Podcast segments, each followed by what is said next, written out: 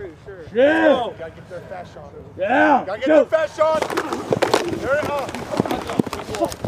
The field. Bevor die Folge losgeht, möchten wir uns natürlich nochmal bedanken bei unseren Partner äh, NFL-Fans in Deutschland, äh, die Gruppe auf Facebook.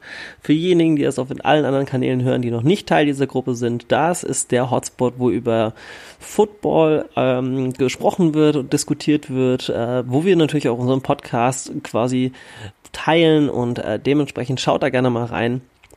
Ja, und jetzt viel Spaß mit der Folge. Und damit herzlich willkommen zu einer neuen Woche vom Quarterback Club Germany. Ja, es ist eine krasse Woche, die hinter uns liegt. Wir sind jetzt kurz vor Week 6 und beziehungsweise zu dem Zeitpunkt, wo ihr diesen Podcast hört, hat Week 6 ja quasi schon angefangen und wir highlighten nochmal unsere Week 5. Ihr hört es vielleicht an meiner Stimme, ich bin nicht 100% fit und dementsprechend, ich habe diese Woche auch leider nur zwei Spiele geschaut, auf die ich jetzt gleich eingehen möchte, aber eins davon war definitiv, also ein Highlight seit Monaten. Das hat mir so gefallen. Klar, natürlich, Packers performen extrem gut, aber diese Konstellation, die Rede ist von den Las Vegas Raiders gegen die Kansas City Chiefs. Das, das Duell Patrick Mahomes gegen Derek Carr und holla die Waldfee. Also 40-32 haben die Las Vegas Raiders gewonnen.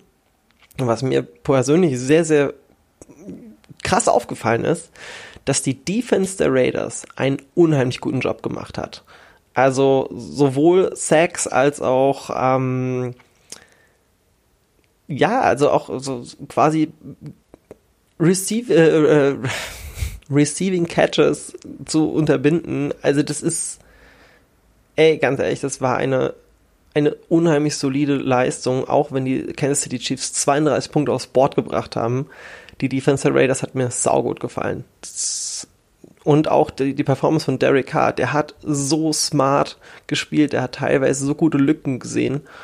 Und man muss auch sagen, dass sich äh, die Offense der Raiders sehr gut freigelaufen hat. Also es teilweise die Catches waren so frei gewesen, da hat niemand drumherum gestanden ja, einfach eine super solide Leistung. Wenn man sich die Stats anschaut, Eric Carr 347 Yards, drei Touchdowns, eine Interception und Patrick Mahomes im Gegensatz dazu 340 Yards, zwei Touchdowns, eine Interception.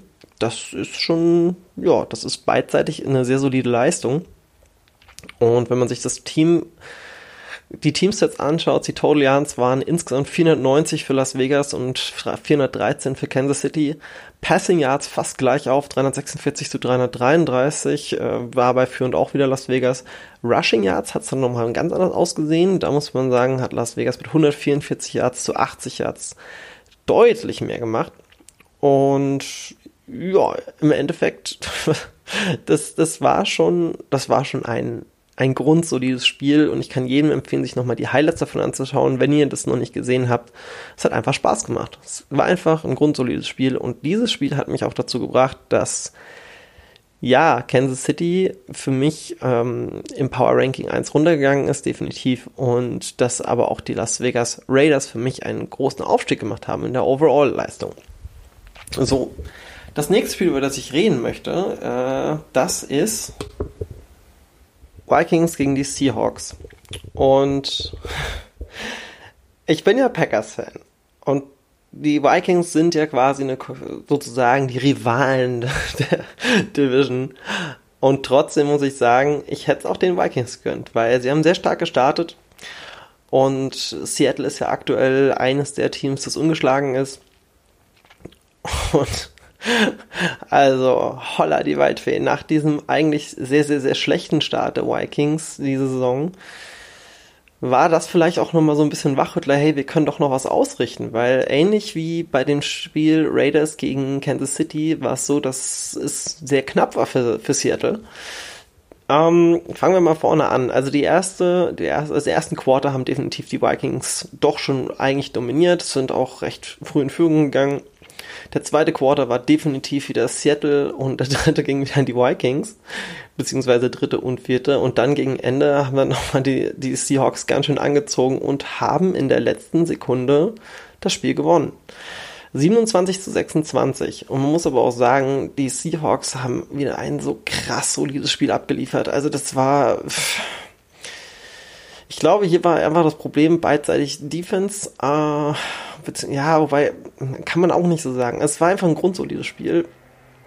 Aber ich muss ganz ehrlich sagen, ich fand's krass, was für eine Ruhe Russell Wilson am Ende noch hingelegt hat. Ich meine, wenn du auf der Clock nur noch 40 Sekunden, 30 Sekunden stehen hast und du wirfst einen Touchdown und dann heißt, nein, der, der war nicht, das war kein Touchdown, dann musst du halt die Nerven haben. Und das hatte definitiv äh, Seattle und hat dieses Spiel in der letzten Sekunde noch drehen können. Und das ist genau das beim Football. Es heißt nicht, wenn noch ein paar Minuten auf der Uhr sind und eine Mannschaft führt klar, äh, dass dann quasi, ja, dass das Spiel schon entschieden ist. Ich meine, eines der berühmtesten Spiele dazu ist noch gar nicht so lange her. Was war der Super Bowl gewesen, in dem New England doch schon sehr weit zurückgelegen hat gegen die Falcons und dann quasi bis kurz vor Schluss das Ganze dann doch noch entschieden hat für sich. Schauen wir mal auf die Stats. Ähm, Russell Wilson 217 Yards, drei Touchdowns, eine Interception geworfen. Und bei den Vikings war es so, dass Kirk Cousins 249 Yards, zwei Touchdowns und ebenfalls eine Interception geworfen hat. Seiten der, äh, Seiten, Seiten der Vikings, Seiten der Vikings, Rushing Yards, Alexander Madison 112 Yards, super krasse Leistung, kann man auf dieser Stelle auch einfach mal sagen. Und Adam Thielen bei Receiving Yards mit 80 und zwei Touchdowns. Ähm, auf Seiten der Seahawks haben wir nicht so viele Rushing Yards, obwohl das doch schon, also die Rushing Yards, Rushing Yards, äh, Rushing Yards, Entschuldigung, meine Stimme ist diese Woche echt komplett angeschlagen.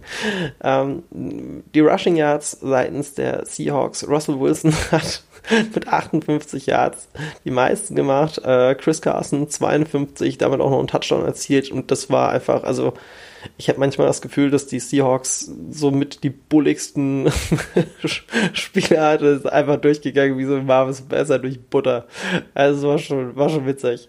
Ähm, DK Metcalf mit 93 Receiving Yards, zwei Touchdowns, auch sehr solide Leistung abgeliefert. Es war es, ich habe mir, glaube ich, die zwei besten Spiele meinerseits rausgesucht. Ich meine, äh, die Jungs haben sich natürlich wir haben, wir machen immer so ein bisschen vorab, wer welche Spiele schaut und äh, Flo erzählt euch gleich auch noch zu seinen drei Spielen etwas und äh, seinem Power Ranking. Und ich möchte jetzt noch ganz kurz abschließen mit den Teamstats. Die Seattle Seahawks hatten insgesamt äh, drei, 300, nur 314 Yards in total und 449 hatten die Vikings, was auf jeden Fall wieder eine grundsolide Leistung ist. Und ähm, Passing Yards haben, haben eigentlich auch die, die, die Vikings dominiert mit 248 zu 190, Rushing Yards 201 zu 124. Ja, es ist eigentlich, also rein von der Statistik her hätten es eigentlich die Vikings gewinnen müssen. Ne? Aber so ist es halt, das ist Football. Und ja, Seattle ist damit ungeschlagen. Und jetzt kommen wir zu meinem Power Ranking, meine Top 5 Mannschaften aktuell. Mein Platz Nummer 5 äh, durch die Leistung gegen die Kansas City Chiefs. Ich weiß, sie haben zwar schon noch schon zwei Spiele verloren, aber LA Raiders sind für mich aktuell auf dem Platz 5, weil ich fand alle fünf Spiele super solide von der Mannschaft. Klar, die zwei Spiele, die sie verloren haben, war ärgerlich. Man muss aber auch dazu sagen, sie haben gegen New England verloren und auch äh, gegen die Bills. Die Bills stehen ja momentan auch super solide da. Ähm, ja, also ich, äh, ja, ich meine, wen hatten jetzt die, die Raiders als, als Gegner gehabt? Die hatten die Panthers, da haben sie 34-30 gewonnen, haben sie gegen die Saints gewonnen mit 34 zu 24. 36-20 verloren gegen die Patriots und 30-23 verloren gegen die Bills und 40-32 gewonnen gegen Kansas City. Also, ich sag, die LA Raiders sind für mich auf jeden Fall auf meinem Platz 5 von meinem Power Ranking. Auf meinem Platz Nummer 4 äh, definitiv die Tennessee Titans. Wow.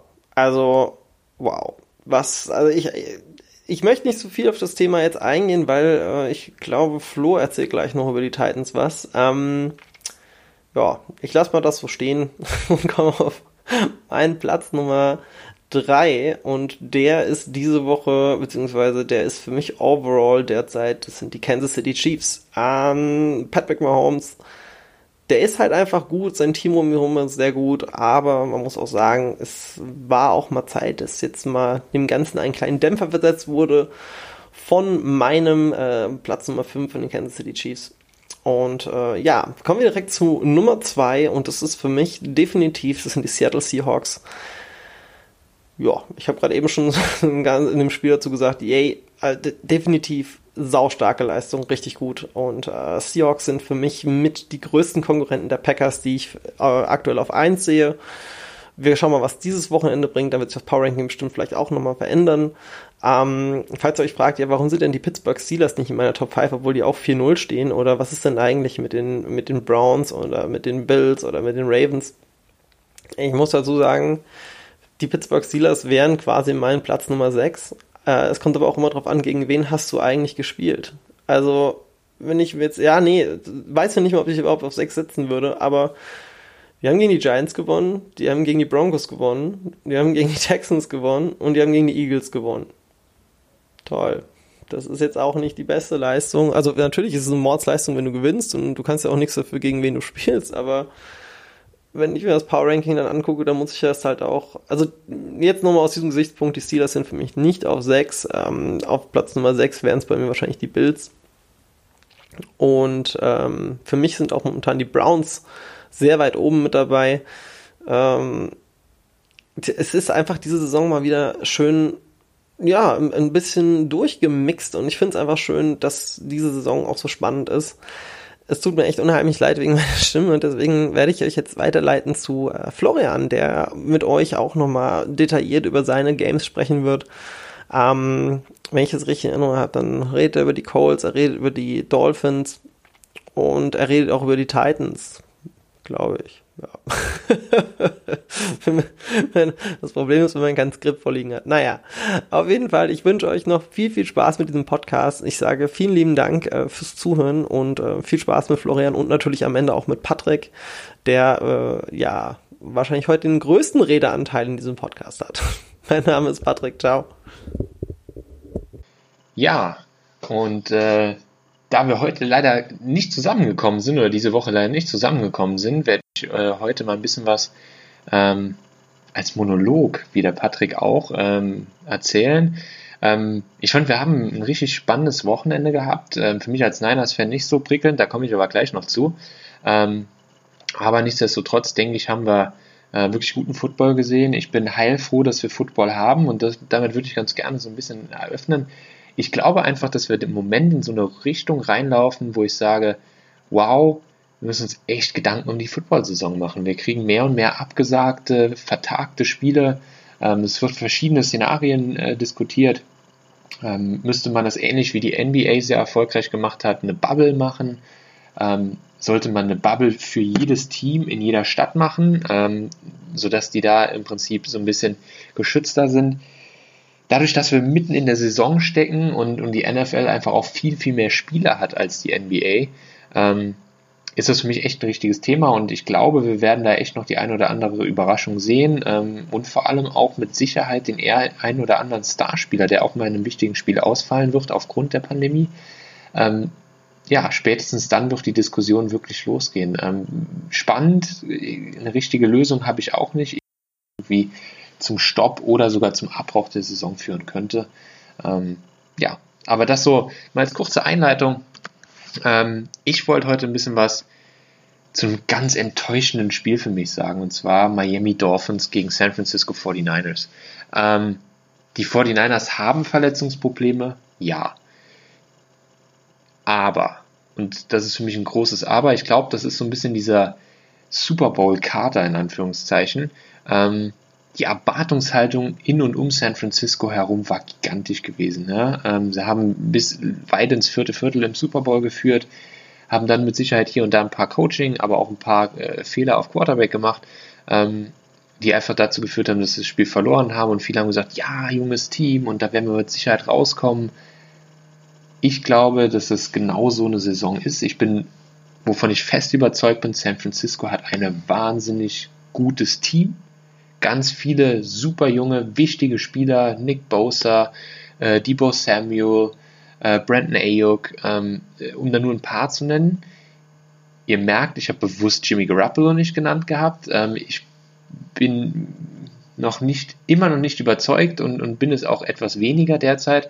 Ähm, jetzt aber nicht aufgrund der, der letzten Leistung, weil er war einfach verletzt und angeschlagen und es war sinnvoll, ihn da rauszuholen.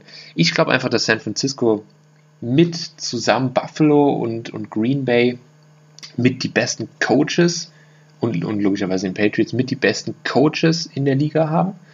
Ähm, und ähm, die werden das auch wieder schaffen. Allerdings glaube ich, dass die Saison fast vorbei ist für die San Francisco 49ers. So leid mir das tut. Wir haben am Wochenende 43-17 gegen die Dolphins verloren. Ähm, ich war 10, 5 oder 10 Minuten zu spät zum Tip-Off gewesen, weil ich noch ein anderes Spiel gesehen habe. Ähm, und dann waren wir schon 7-0 hinten gewesen. Ähm, ich habe mir allerdings auch mal die Stats angeguckt. Der gute Kollege Ryan Fitzpatrick, Patrick wird lachen, äh, Fitzmagic, 350 Yards, drei Touchdowns, kein Pick. Kann, kann man mal so machen. Ja? Ähm, wenn ich auf die Niners-Seite gucke, ähm, Jimmy Garoppolo 0 Touchdowns, 2 Interceptions, 77 Yards. Er ist wahnsinnig oft gesackt worden und deswegen hat äh, Kyle Shanahan ihn auch bewusst ähm, vom Feld genommen und gesagt gehabt, okay, ähm, dann, dann machen wir das jetzt äh, mit, mit unserem Backup mit CJ Beathard. Ähm, ein Touchdown, keine Interception, 94 Yards, aber das Spiel war zu dem Zeitpunkt schon vorbei gewesen. Ähm, ja, ganz schwieriges Spiel, bin ich ganz ehrlich, schwer zu verdauen, ähm, aber es geht ein bisschen in die Richtung, was Patrick ja auch schon gesagt hat, von daher auch nochmal Hut ab, Patrick, du hast getippt, die Dolphins gewinnen.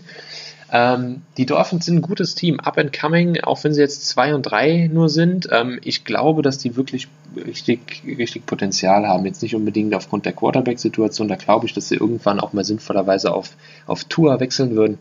Ähm, aber sah für mich schon relativ nach einer runden Geschichte aus. Ähm, das nächste Spiel und äh, mit Sicherheit ein Spiel, auf, ja, auf das ich mich tierisch gefreut habe, ähm, drüber zu sprechen und das sind, ist Colts und Browns. Äh, Indianapolis Colts gegen Cleveland Browns. Indianapolis Colts mit der besten Defense zu dem Zeitpunkt ähm, gegen die Cleveland Browns mit wahnsinnig viel Star Power äh, Jarvis Landry, äh, Olu Beckham Jr., Baker Mayfield, in der Defense Miles Garrett, der für mich überragend spielt, der fast in jedem Spiel ein oder zwei Sacks hat, ähm, der fast nicht aufzuhalten ist. Bis zum Ende nämlich im Moment an Aaron Donald, war nicht ganz so physisch, aber unfassbar stark. Ähm, und das war ein echt spannendes Spiel, ähm, super interessant ähm, ist am Ende des Tages 32, äh, 23 ausgegangen für die Cleveland Browns, die damit 4 und 1 sind. Ähm, aber muss man auch sagen, in einer super toughen Division mit den äh, Pittsburgh Steelers und den Baltimore Ravens. Das wird echt noch ein Kopf an Kopf rennen, wer da in die Playoffs kommt. Ähm, was mich ein bisschen traurig macht, ist, ich finde, dass die Colts einen wahnsinnig guten Coaching-Staff haben. Ich finde, dass die Colts eine super Defense haben. Sie haben sich vor der Saison mit ähm, Philip Rivers, dem langjährigen Quarterback, der auch mit Sicherheit völlig verdient in die Hall of Fame kehren wird, äh, aus äh, San Diego beziehungsweise jetzt LA äh, verstärkt. Aber, und da bin ich auch ganz ehrlich, da sehe ich schon ein Problem. Der Mann ist in die Jahre gekommen, die Würfe passen nicht mehr so und ich glaube, er hält ein, ein junges Team so ein bisschen davon ab, noch besser zu sein. Ja, klar braucht man Veteran Leadership und man braucht einen erfahrenen Quarterback, ähm, aber ganz ehrlich, wenn wir uns jetzt angucken, wie viele junge, dynamisch erfolgreiche Quarterbacks wir in der Liga haben, ich finde das super cool, mega erfrischend und ja, die, ich glaube, die Colts haben sich an der Stelle nicht unbedingt einen Gefallen getan gehabt. Ähm, allerdings bin ich auch ganz ehrlich, so die richtige Lösung habe ich auch nicht. Sie werden zu gut sein, um einen Top-Pick im nächsten Jahr zu haben. Ähm, aber vielleicht diskutieren die Kollegen ja mal eine Rückkehr von Andrew Luck, ähm, dem ehemaligen Number One Pick, der aufgrund von Verletzungen seine Karriere beendet hat mit Ende 20, Anfang 30. Ähm, ich würde mich wahnsinnig freuen, wenn er zurückkommt. War für mich in der Zeit, in der er gespielt hat, einer der besten Quarterbacks der Liga. Ähm, ja, aber schauen wir mal, was, was dort passiert. Wie gesagt, äh, Cleveland richtig gut. Ähm, es war sowieso ein knappes Spiel gewesen, aber Baker Mayfield, zwei äh, Touchdowns, 247 Yards geworfen, aber, und da sind wir bei der Cleveland-Krankheit, zwei Interceptions. Ähm, ja, Baker muss da einfach noch konstanter werden. Ähm, aber ich glaube, da haben wir letzte Woche drüber gesprochen, dass sie mit, mit Stefanski wirklich einen Coach haben, der echt super erfahren ist, ähm, was, was den Umgang mit Personen angeht, mit Persönlichkeiten. Ja? Er hat nicht die wahnsinnige Coaching-Experience in der NFL, aber er hat ein wahnsinniges Händchen für Charaktere mit, mit den Starspielern, die wir jetzt eben genannt haben. Auch Odell Beckham so umzugehen, dass der echt nochmal richtig was aus sich rausholt, finde ich klasse. Ähm, super erfrischend und ähm, ja, ich bin gespannt, wie weit es die Cleveland Browns trägt. Ich gucke sie wahnsinnig gerne, aber ich gucke auch gerne die Indianapolis Colts. Von daher war das ein Spiel, auf das ich mich wahnsinnig gefreut habe.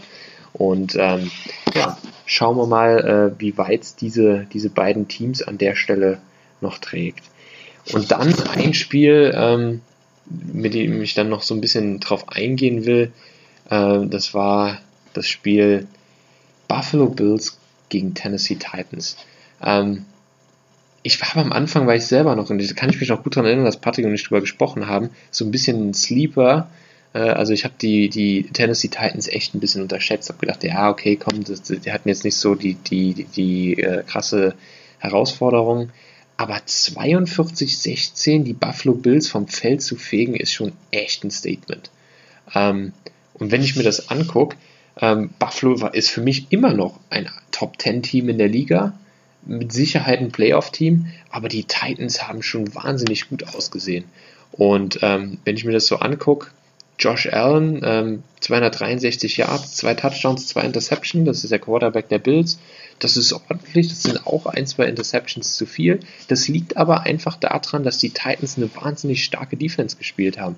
Ryan Tannehill als, als Quarterback der Tennessee Titans, ähm, der hat da wirklich richtig was, äh, richtig was auch aus seiner Karriere gemacht, der äh, eigentlich vorbei war, nachdem er bei den Dolphins entlassen worden ist und als Backup-Quarterback für Marcus Mariota zu den Titans gekommen ist. Ähm, der hat richtig den, den, den, den zweiten Frühling erlebt jetzt, hat 195 Yards, drei Touchdowns, keine Interception. Dann mit Derrick Henry einen überragenden Running Back, einen richtigen Power Running Back, wer diesen Move gesehen hat, den, den Stiffarm aus der Hölle, äh, wie er den unten an der Seitenlinie weggefegt hat. Ja. Ähm, also das ist schon echt super interessant und ich glaube, sie haben auch einen wahnsinnig guten Coach. Da haben wir das letztes Jahr in den Playoffs schon drüber gesprochen gehabt.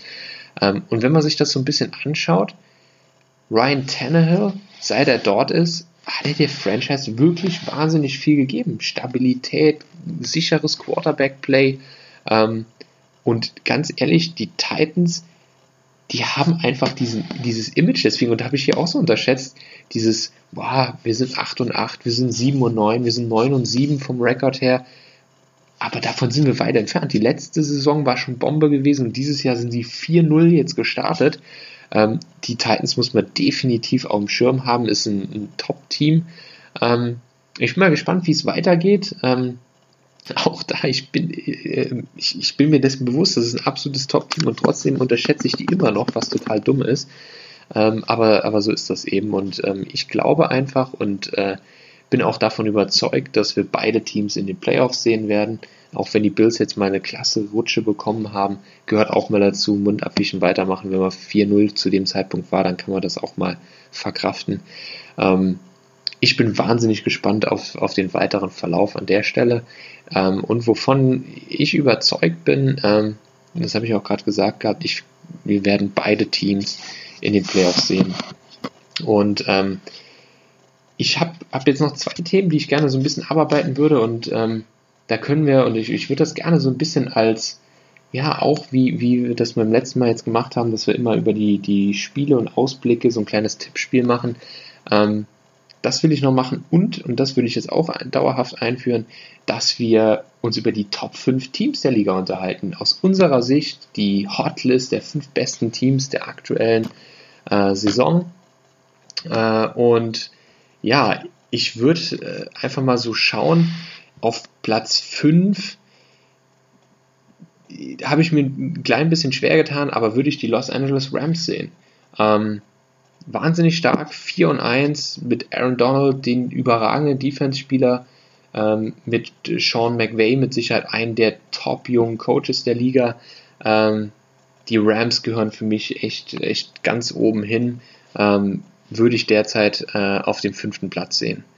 Ähm, auf dem vierten Platz gehören für mich die Tennessee Titans.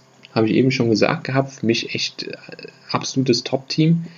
Ähm, Platz 3 Seattle Seahawks, die echt, echt wirklich richtig gut sind im Moment auch. Ja. Ähm, dann die Kansas City Chiefs auf 2 und für mich das absolute Top-Team dieses Jahr Green Bay Packers. Ähm, zum jetzigen Zeitpunkt sehe ich die ganz vorne äh, und glaube auch, dass die wirklich weit kommen werden. Ich äh, höre Patrick schon im, im fern, entfernten Berlin äh, jubeln äh, mit seinen neuen Green Bay Packers Schuhen. Ähm, aber nichtsdestotrotz muss ich das einfach loswerden. Die sind für mich einfach wahnsinnig stark und ich glaube auch, dass sie an der Stelle ähm, ganz, ganz weit kommen werden. Jetzt fragt ihr euch natürlich, was mit den Baltimore Ravens? Warum sind die Baltimore Ravens nicht dabei? Ähm, ich bin mal gespannt. Die Ravens haben so ein bisschen, ähm, sie sind natürlich ein absolutes Top-Team. Äh, sie sind auch wahnsinnig gut.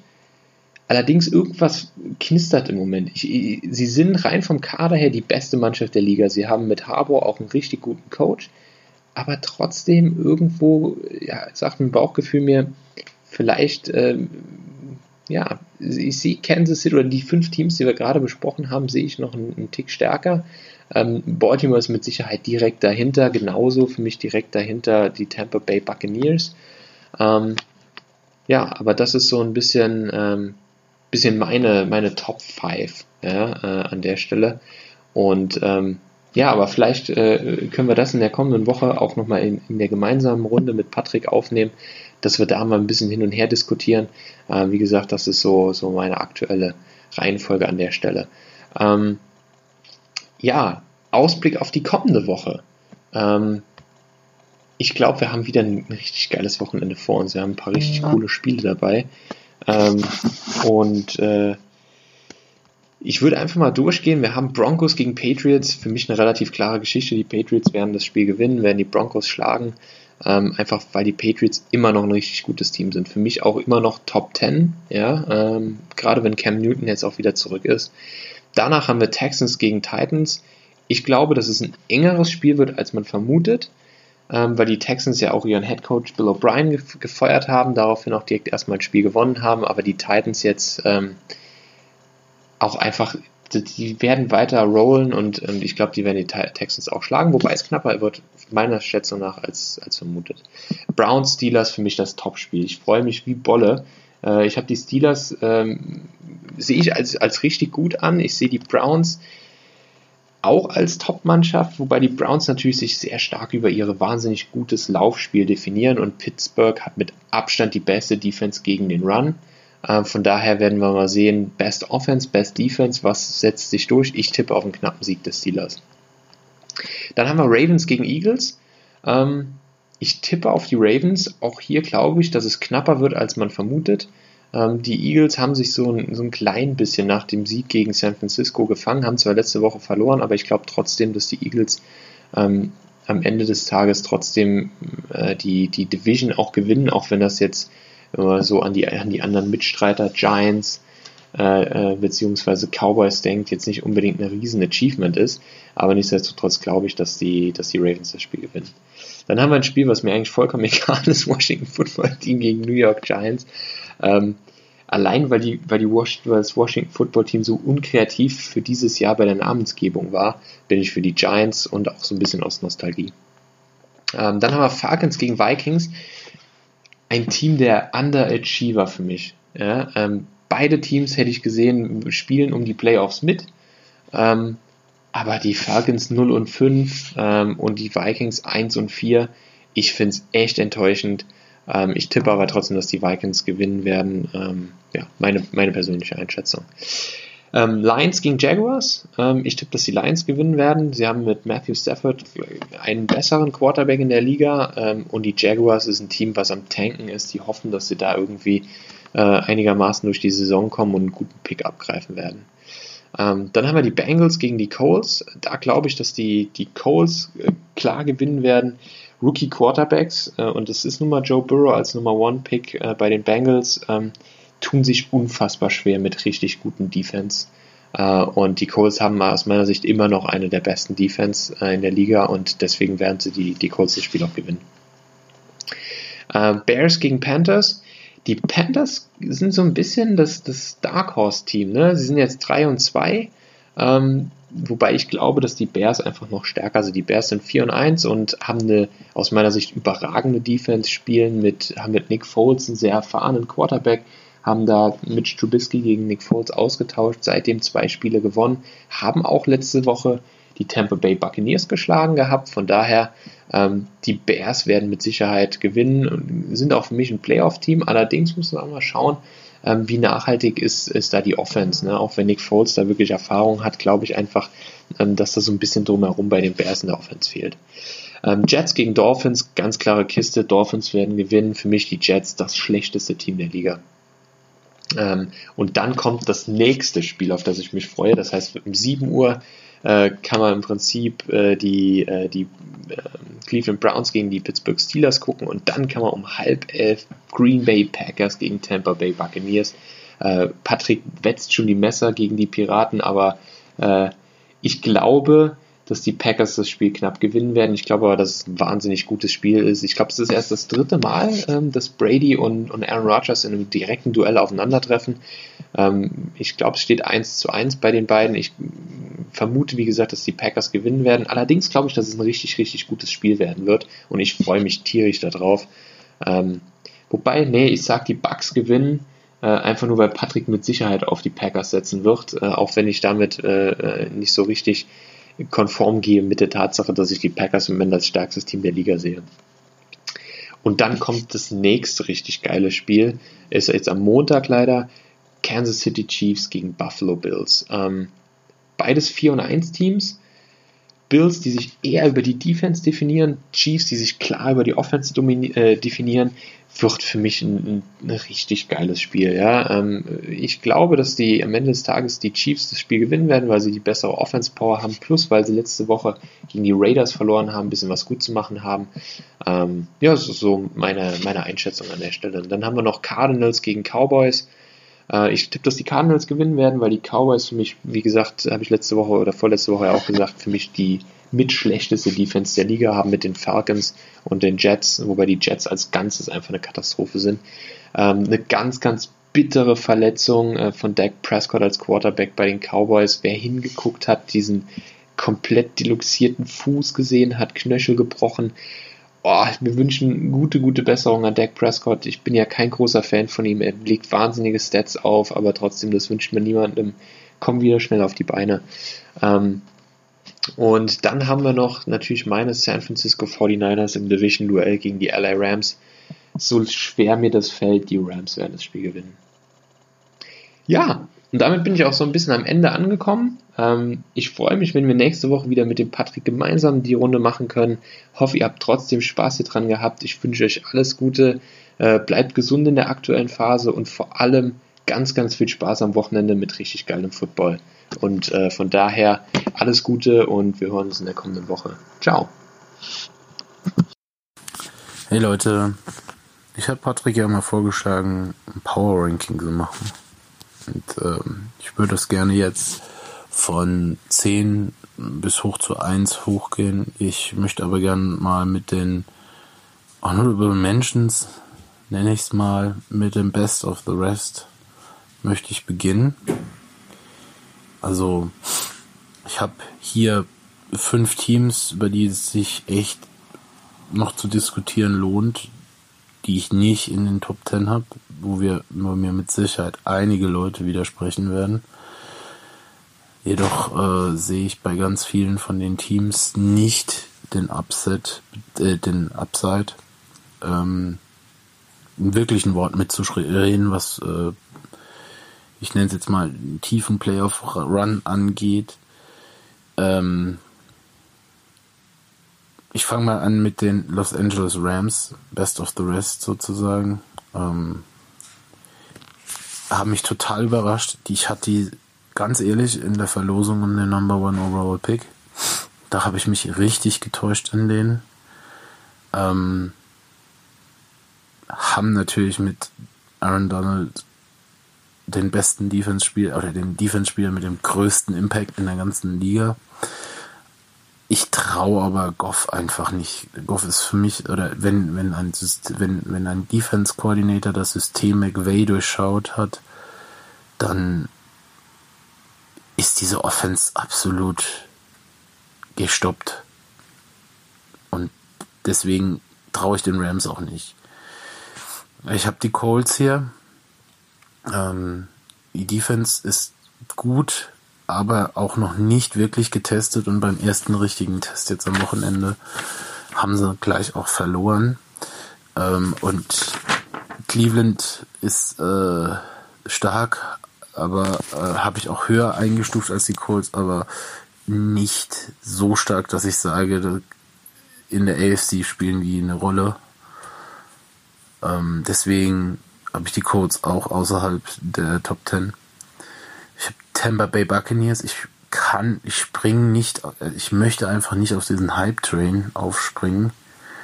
Ähm, ja, das Team ist gut. Ja, Tom Brady ist eine Legende und ist auch immer noch gut.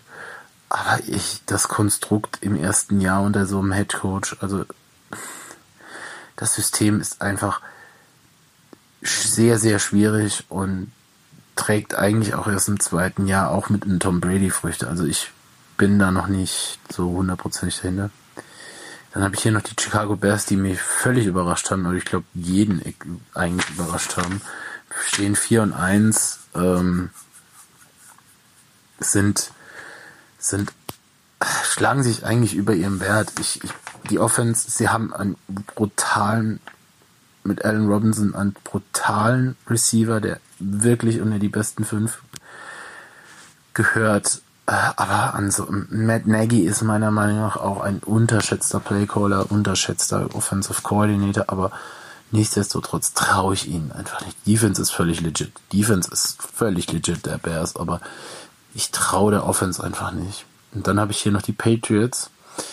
Weniger, weil ich an Cam Newton zweifle, noch an Bill Belichick zweifle. Bill Belichick lässt auch keinen Zweifel über sich. Also eine, was der in den letzten Jahren geleistet hat, ist unglaublich. Was er auch mit diesem Team leistet, ist unglaublich.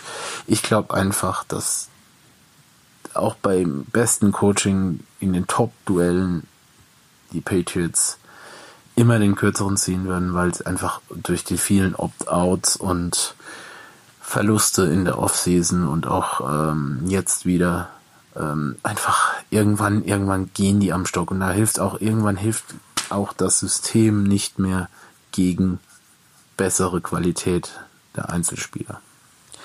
Es ist so der Best, Best of the West. Ich habe meine 49ers extra rausgelassen, weil nach dem Dolphins-Spiel weiß ich gar nicht mehr, wo ich die einzuschätzen habe. Und äh, alle anderen, seid mir nicht böse. Äh, vielleicht kommt euer Team ja noch.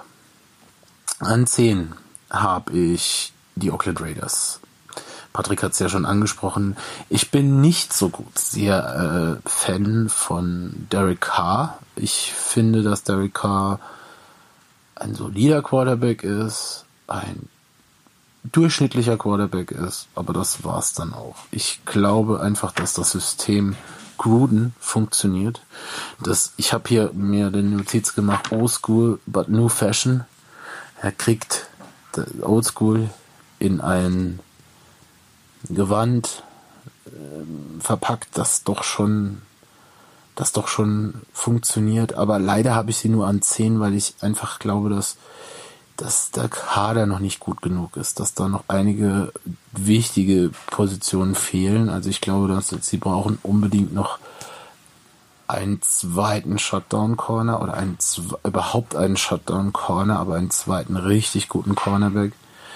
Und ich glaube, dass sie auch noch einen wirklichen Number One Outside Receiver für das System Gruden brauchen. Rux ist natürlich sehr gut, was sie verpflichtet haben.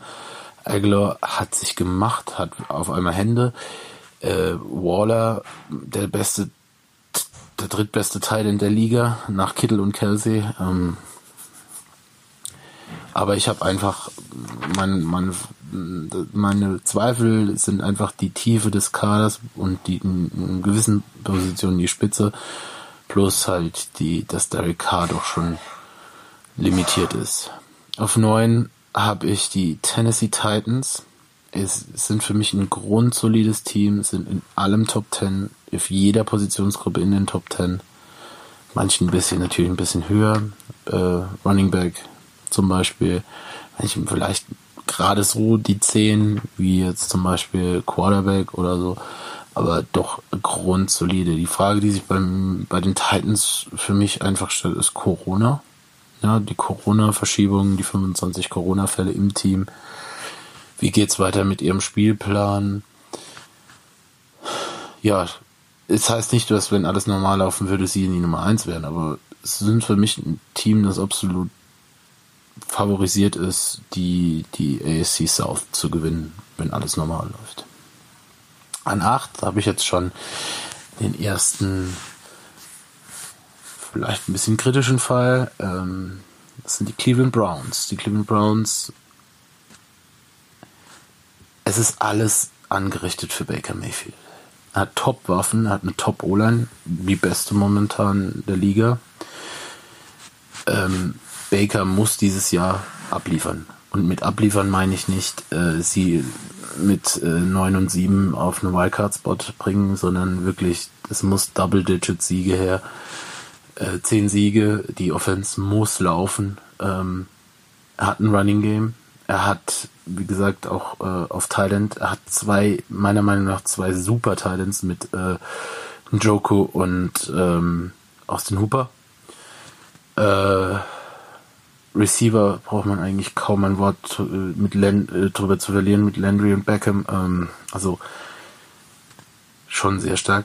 Frage, die sich bei mir stellt bei den Browns ist äh, Miles Garrett und wer verteidigt noch? Ähm, größte Schwachstelle ist für mich das Linebacker-Core. Ähm, da ist relativ wenig da. Und ähm, Defense Backs, die Safety-Position, die sie ja mit Grant Belpit eigentlich im Draft angegangen haben, aber ähm, der ja jetzt verletzt ist.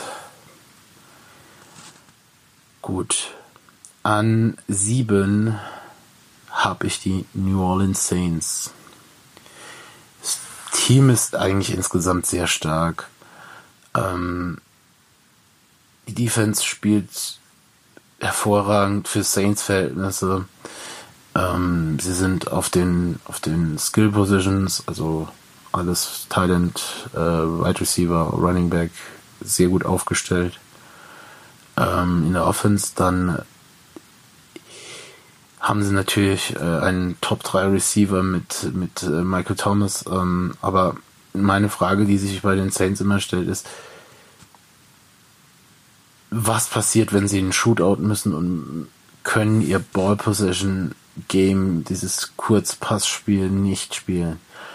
Und alles, was über 15 Yards geht, hat Drew Brees nicht mehr die, die Armstärke, um den Ball präzise anzubringen. Das kommt diese Saison immer, immer mehr raus. Ich glaube, der Vertrag, den er mit dem Fernsehen hat, schon gemacht hat, äh, ist, ist ein Zeichen, ein Hinweis. Also ich denke, er wollte vor der Saison eigentlich schon aufhören und die haben ihn nochmal überredet. Ähm, weil ich kann mir es sonst nicht vorstellen. An 6 mein Sleeper, mein Team, das ich vor der Saison schon sehr hoch eingeschätzt habe, äh, wo ich auch noch eine Bold Prediction zu haben werde, ähm, sind die Pittsburgh Steelers. Ben ist back. Die Offense funktioniert wieder mit Ben Roethlisberger. Die Defense war letztes Jahr schon die beste Defense von Statistik her haben mit Claypool einen wichtigen Neuzugang, das nicht mehr alles auf Juju Smith-Schuster, haben meiner Meinung nach den nächsten großen Pass-Rusher in den Reihen mit TJ Watt. Ähm, Bold Prediction ähm, ist, war, war vor der Saison, ähm, Pittsburgh gewinnt die AFC North. Ist deswegen bold, weil an vier kommt dann noch ein Team, über das sich zu sprechen lohnt. An fünf habe ich äh, die Buffalo Bills. Die Buffalo Bills haben meiner Meinung nach das beste Coaching über Jahre. John McDermott, überragender Job, was er da macht. Allen ähm, macht diese Saison einen Riesenschritt nach vorne. Die Ball Accuracy wird immer besser. Er hat eine Kanone als Arm. Äh, wird immer besser, was die Genauigkeit angeht. Stefan Diggs war, bringt das Team einfach auch auf ein nächstes Level, die Offense auf ein nächstes Level. Die Defense bleibt noch ein bisschen äh, hinter den Erwartungen zurück, aber die, die, das Potenzial in der Defense ist so groß, dass ich die einfach, einfach äh, weiter vorne sehe, wenn die Offense so abliefert. An vier, Baltimore Ravens. Ich bin ein Fan Herangehensweise der Baltimore Ravens. Ich bin kein Fan des Spielstils der Baltimore Ravens. Lamar ist gut, Lamar verbessert sich als Passer ungemein, aber ich habe einfach noch Zweifel. Ich habe Zweifel daran, was machen die Ravens, wenn sie in Rückstand geraten, wie wollen sie das aufholen mit einer Run-First-Offense. Ähm, das ist einfach für mich, ist er seine Athletik Fluch und Segen. Es macht ihn einzigartig, es macht ihn überragend zum Zuschauen, es macht ihn explosiv und die Offense explosiv, aber nichtsdestotrotz ähm, macht es aber auch schwierig, wenn sie mal in Rückstand geraten. Das ist für mich so der springende Punkt bei den Ravens. Nummer drei, der beste Quarterback der Liga, die Seattle Seahawks. Für mich nicht das beste Team der NFC, Spoiler-Alarm, ähm, aber für mich der beste Quarterback der Liga. Was ein Big Win für das Team ist, ist, dass Marty, Schotten, äh, Marty Schottenheimer, das ist der Vater, äh, Brian Schottenheimer, äh, passt sein System perfekt im Moment an, an das, was Russell Wilson kann. Das, was ich vor kurzem angesprochen habe mit Let Russell Cook, ziehen sie durch. Er wird definitiv kochen gelassen, aber ähm, er, er, entscheidet Spiele im Alleingang. Und Metcalf äh, war ein Riesenpick, den sie letztes Jahr gemacht haben. Ähm, mit Tyler Lockett, Will Disley, die, die Titans, die sie generell haben, auch so ein Faktor, äh, auch so die Titans waren No-Names, bis sie zu Seattle kamen. Also leider, ich, ich bin ja vor die Niners-Fan, aber leider muss ich wirklich anerkennen, die haben den besten Quarterback der Liga. An zwei, für mich das beste Team der NFC sind, Patrick wird sich freuen, die Green Bay Packers. Über die Offseason der Packers wurde viel gesagt, aber im Nachhinein scheint sich herauszukristallisieren, dass der Herr Gute Kunst, so heißt der General Manager, einen beschissenen Draft hatte, die, den kein Analyst verstanden hatte, aber er, er anscheinend einen Plan damit hatte. Und zwar der Plan war, holen wir mal Aaron Rodgers aus der seiner Komfortzone und gucken wir mal, was er dann macht. Und Aaron Rodgers kam aus seiner Komfortzone und Aaron Rodgers liefert ab. Ist im Moment in einer unfassbaren Form. Er macht Spieler besser, die kein Mensch auf dem Radar hatte. Patrick hatte ja den Tanyan angesprochen, aber das macht er im Moment mit jedem. Die Receiver, die er hat, sind höchstens dritte Wahl in meinem Receiving Course, außer natürlich äh, Adams, aber ähm, der warnte Adams, ja. Außer natürlich der warnte Adams, aber äh, es ist unfassbar, wie Rogers im Moment spielt. Die LaFleur Offense, beziehungsweise äh, die Offense, die, die Symbiose aus der LaFleur Offense, der ja aus dem McVay Coaching Tree, also aus dem, aus dem McVay Offense kommt, der sehr viel Wert auf Run First legt, ähm, und dem, ich möchte in den Ball tief werfen. Aaron Rodgers ist im Moment, funktioniert im Moment richtig gut. Und im Gegensatz zu ganz vielen anderen Offenses traue ich der Defense von Green Bay zu, dass sie gut genug ist, um die NFC zu gewinnen. Deswegen ist das für mich momentan, Stand jetzt, Green Bay auf zwei und auf eins, obwohl sie jetzt verloren haben, ist für mich Kansas City. Ich habe mir die Super Bowl Folge oder beziehungsweise die NFC, äh, die, die Championship Folge angehört, ähm, als Florian, als Patrick so ein bisschen Florian aufzog mit, dass er Mahomes nicht mag. Und ich, hm, mein Head Coach hat auch eine Abneigung gegen Patrick Mahomes. Und ich frage mich, oder ich habe mich dann gefragt, woher kommt das? Und nachdem ich mir jetzt so zwei, drei Spiele von ihm intensiv angeschaut habe, muss ich sagen, ich kann es verstehen, weil er lässt alles so unfassbar leicht aussehen. Dinge, die für andere super schwer sind, macht er ganz easy. Macht er so easy, dass es unfassbar ist. Und wenn ich die Wahl habe, einen Quarterback wie Patrick Mahomes zu haben, dann, dann nehme ich den.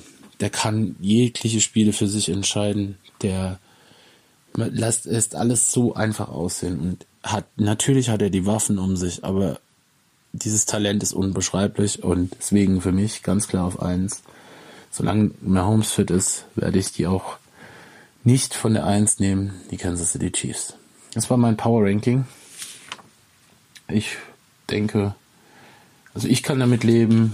Vielleicht gibt es Diskussionen. So sehe ich den momentanen Stand in der NFL. Macht's gut. Euer Patrick. Ich hatte Patrick angeboten,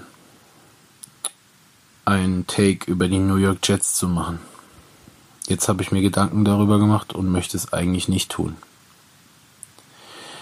Ich habe mir überlegt, was sind die Probleme der New York Jets? Wo fängt es an und äh, wie kann man da vielleicht ansetzen?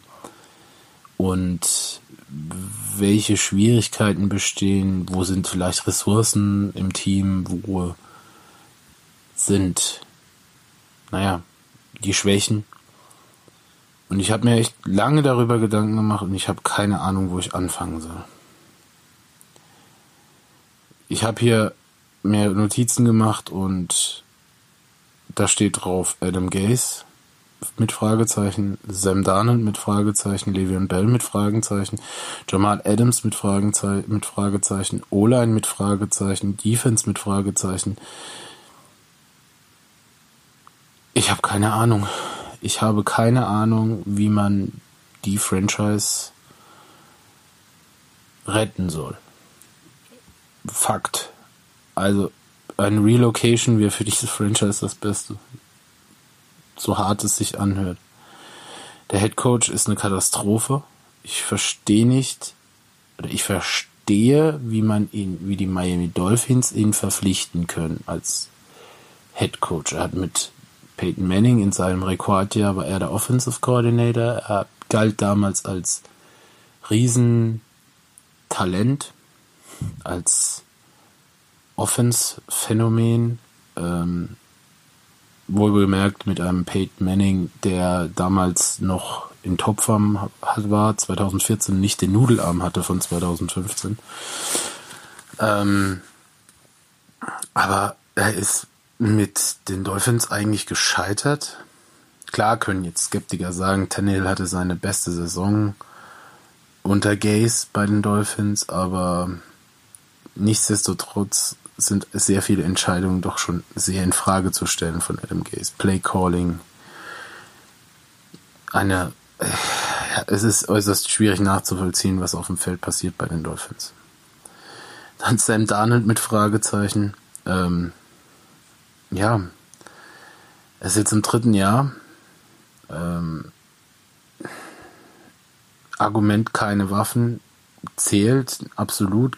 Ja, bin ich voll d'accord, aber auch in den Momenten, wo er keinen Druck hat, wo er gegen Mannschaften spielt, gegen Defenses spielt, die nicht so stark sind, kommt er mir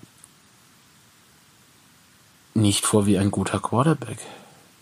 Wenn man in die Draftklasse guckt von Sam Darnold, da waren drin Baker Mayfield, Josh Allen, Lamar Jackson, um die jetzt die Durchstarter sozusagen zu nennen, und er und Josh Rosen. Josh, Ro Josh Rosen hatte nie eine faire Chance. Also nie eine faire Chance. Ähm und er startet seit drei Jahren und das einfach auch nicht gut. Dann Le'Veon Bell mit Fragezeichen. Weil ich habe mir Gedanken gemacht, welche Spieler könnte man von den New York Jets, also als Casual-Fan, wen könnte man kennen? Und dann ist mir natürlich Le'Veon Bell eingefallen, der für die meiste, für die meisten Zuschauer doch schon ein bekannter Name ist. Le'Veon Bell hat sich verkalkuliert, verspekuliert. Er hat nicht das Geld bekommen, das er haben möchte, wollte, ähm, damals, als er den Holdout gemacht hat. Und ich glaube, die Jets waren einfach das Team, das ihm am meisten geboten haben. So was bringt Le'Veon Bell einem Team? Er bringt einen Passempfänger, der sehr gut after the catch ist, einen geduldigen Runner, der einen einzigartigen Stil hat, der auch richtig gut funktioniert. Jedoch ähm, kommen wir nun zum nächsten Fragezeichen der O-Line. Die O-Line der Jets ist meiner Meinung nach die schwächste in der NFL. Kein wirklich guter Spieler ist dabei. Mikael Beckton, den sie jetzt verpflichtet haben, scheint okay zu sein, aber oder Talent zu haben, aber er, er alleine ist natürlich auch kein kein Joker, der hier alle wegblockt, obwohl er die Größe dazu hätte. Er ist ein Riesenathlet, aber nein. Leon Bell ist ein geduldiger Runner, der wartet, bis die Lücken aufgehen. Wenn du aber eine O-Line hast, die niemanden blockt, dann kannst du dir dieses Luxus nicht erlauben, hinter der hinter der O-Line zu warten, bis ein Loch aufgeht. Also funktioniert das auch nicht.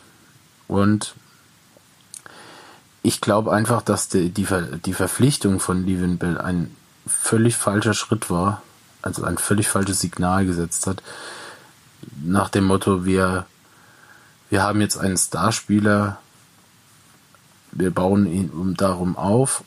Und dann kam noch dazu, dass Adam Gaze ihn gar nicht wollte. Also die Verpflichtung von Levin Bell war alles der sportliche, der sportliche Leiter beziehungsweise der General Manager hat ihn verpflichtet. Adam Gaze kam und sagte, nee, den brauche ich eigentlich gar nicht. Also da war die Verpflichtung schon wieder hinfällig. Es läuft einfach so viel falsch bei den New York Jets. Dann habe ich mal, mal die Defense angeschaut und da der, der einzige wirkliche Starspieler wurde zu den Seahawks getradet, Jamal Adams. Gamechanger, definitiv in der Box. Ich bin auch fest davon überzeugt, dass er in Coverage nicht gut ist. Also er hat er hat da einige einige Sachen schon gemacht bei den Seahawks, die die echt auf, auffällig was auffällig schwach war, aber in der Box ein absoluter Gamechanger. Ähm, als Strong Safety aller Cam Chancellor vor Jahren echt ähm, brutal gut, aber ja. Aber er ist auch ein Gesicht, er ist eine Marke, er ist, hat einen Wiedererkennungswert und ist, er ist ein Leader. Und das, meiner Meinung nach, fehlt das den Jets vorne und hinten. Da ist kein, ist auf dem Platz kein Leadership da. Die, der Defense Coordinator von den Jets ist, um es mal gelinde oder abgemildert zu sagen, charakterlich doch schon schwieriger. Er ist nur gesagt Bounty Gate, als äh, er Kopfgeld auf die auf die äh, Spieler von von den Vikings war es, glaube ich, im Super Bowl Jahr als Saints ähm, Defense Coordinator ausgesetzt hat. Also lauter so Geschichten, die die doch schon eher grenzwertig sind. Wie gesagt, also es sind so unfassbar viele Baustellen bei den Jets, dass man echt nicht weiß, was tun. Vielleicht habt ihr ja eine Idee. Also beim Draufschauen war ich echt schon, also ich war echt froh, dass, dass das nicht mein bevorzugt, meine, bevorzugte, meine bevorzugte Franchise ist. Ich hoffe, es wird besser für sie. Sie haben jede Menge Draftpicks, aber hm, das wird wohl in nächster Zeit werden. Hallo Leute, heute reden wir mal darüber, warum Tom Brady so viele Interceptions wirft oder es so vorkommt, als würde er so viele Interceptions werfen. Ich nenne euch jetzt mal zwei Touchdown zu Interception Ratios. Und zwar einmal 24 zu 22, 24 Touchdowns, 22 Interceptions und einmal 33 zu 30. Touchdowns zu Interceptions. Das eine ist Carson Palmer im Jahr 2013, 24 zu 22. Das andere ist James Winston im Jahr 2019, 33 zu 30. Beides klingt extrem schlecht. Winston hat damit auch einen Rekord aufgestellt letztes Jahr. Das hat noch nie ein Quarterback geschafft, so einen Ratio zu werfen. Jetzt hieß es in den letzten Wochen, Tom Brady wirft ja mehr Interceptions und äh, ist unsicher. Klar, er hatte ein Spiel dabei mit fünf Touchdowns, aber wenn man die fünf mal abzieht, dann sind wir immer noch bei 7 zu 4, was auch noch ein besseres Verhältnis ist äh, wie die oben genannten, aber nichtsdestotrotz ist es ja auffällig, dass er mehr Interceptions wirft, beziehungsweise es mehr aus den Interception, äh, Interceptions entsteht als die Jahre zuvor. Woran liegt das? Tom Brady ist in einem neuen System, hat neue Mitspieler, mehr Waffen. Die Offense sieht eigentlich ganz gut aus. Also auch Explosivität ist da wesentlich mehr als in den letzten Jahren in, in New England. Jetzt, warum wirft er so viele Picks? Ist es das Alter? Tom versus Time. Ähm, lege ich jedem nahe, mal anzuschauen, anzuhören. Äh, eine Dokumentation, wo Tom Brady über das Altwerden oder Älterwerden redet und was er noch alles erreichen möchte und so weiter. Tom Brady ist so fit wie, wie äh, manch 25-Jähriger nicht. Ich glaube nicht, dass das das Alter ist. Tom Brady ist ein Phänomen.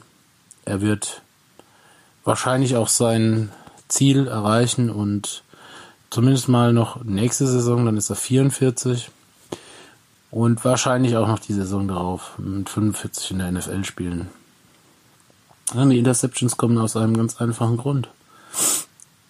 Es liegt am System von Bruce Arians.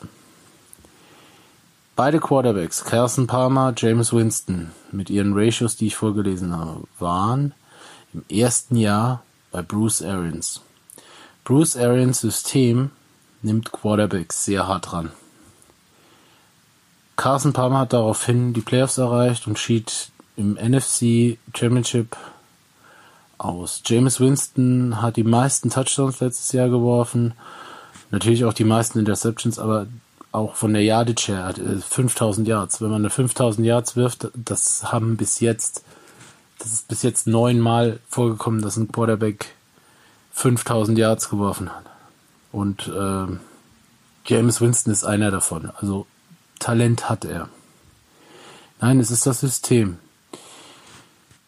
Brady wirft jetzt zwar mehr, aber mit 12 zu 4 ist er immer noch in einem Verhältnis, das voraussichtlich, also laut ESPN projected, also sagen die vorher, dass er die Pace im Moment hat zu 38 zu 13.